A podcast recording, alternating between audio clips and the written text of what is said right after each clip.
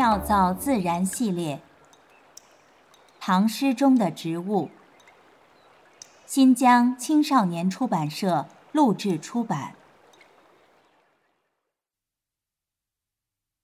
咏柳，碧玉妆成一树高，万条垂下绿丝绦。不知细叶谁裁出？二月春风似剪刀。作者贺知章。万曲一收，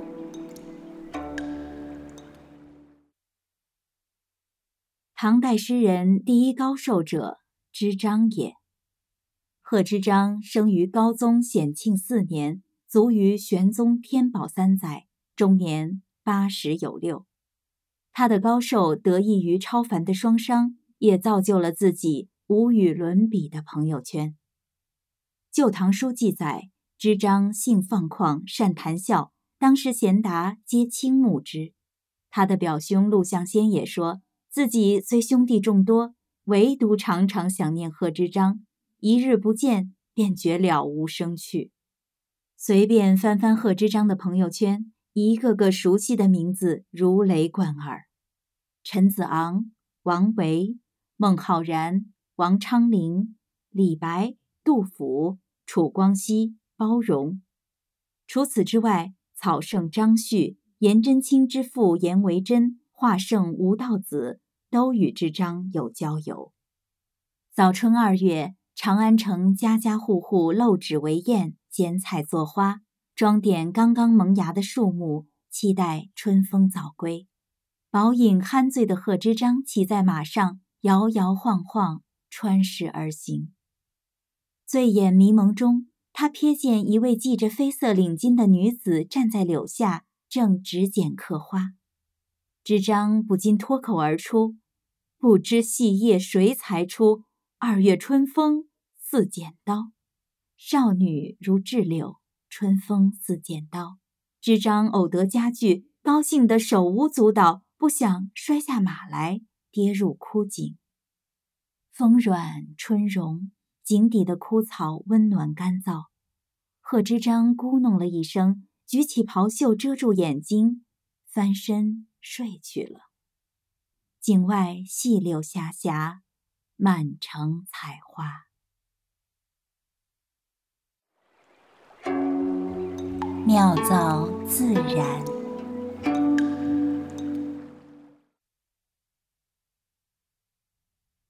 老师，贺知章的这篇咏柳可以说是妇孺皆知了，我相信连幼儿园的小朋友都可以背诵下来。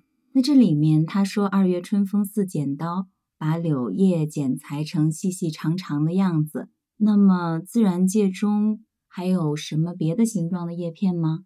贺知章这首诗啊，正好讲到了植物的叶形。叶子呢是植物的六大器官之一，简单就说根茎叶花果啊。它是植物整个这么多个器官当中感受环境最大的器官，也是它的形态结构呢最容易跟随它的生态条件而发生变化的器官。刚才说柳叶是细长的，是吧？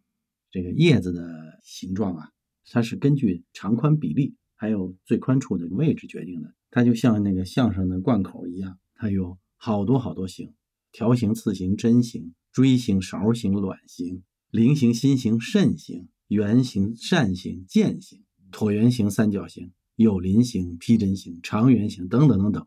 但是有一条，你有没有观察到？嗯，有没有同一个植物有叶形不一样的呢？应该没有吧？嗯，同一种植物的叶形都是一样的，这是辨别植物和植物分类的重要依据。那您说的这么多的叶子的形状？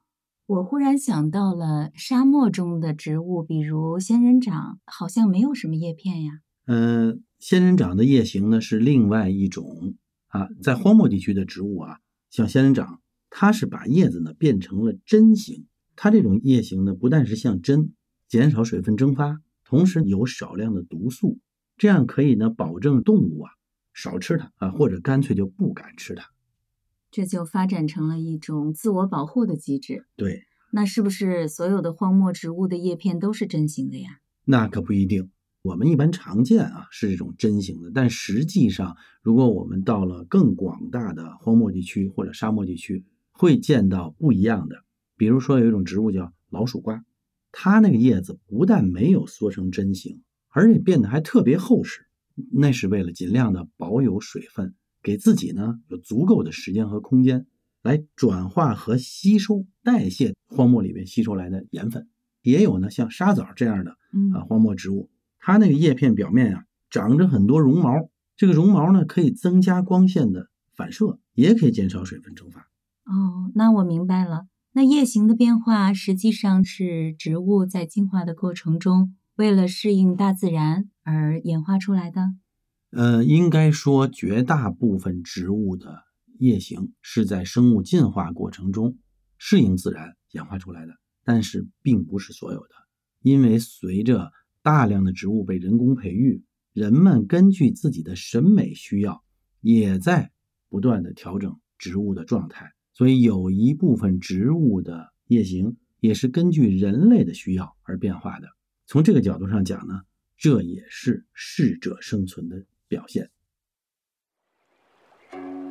万曲一收，妙造自然。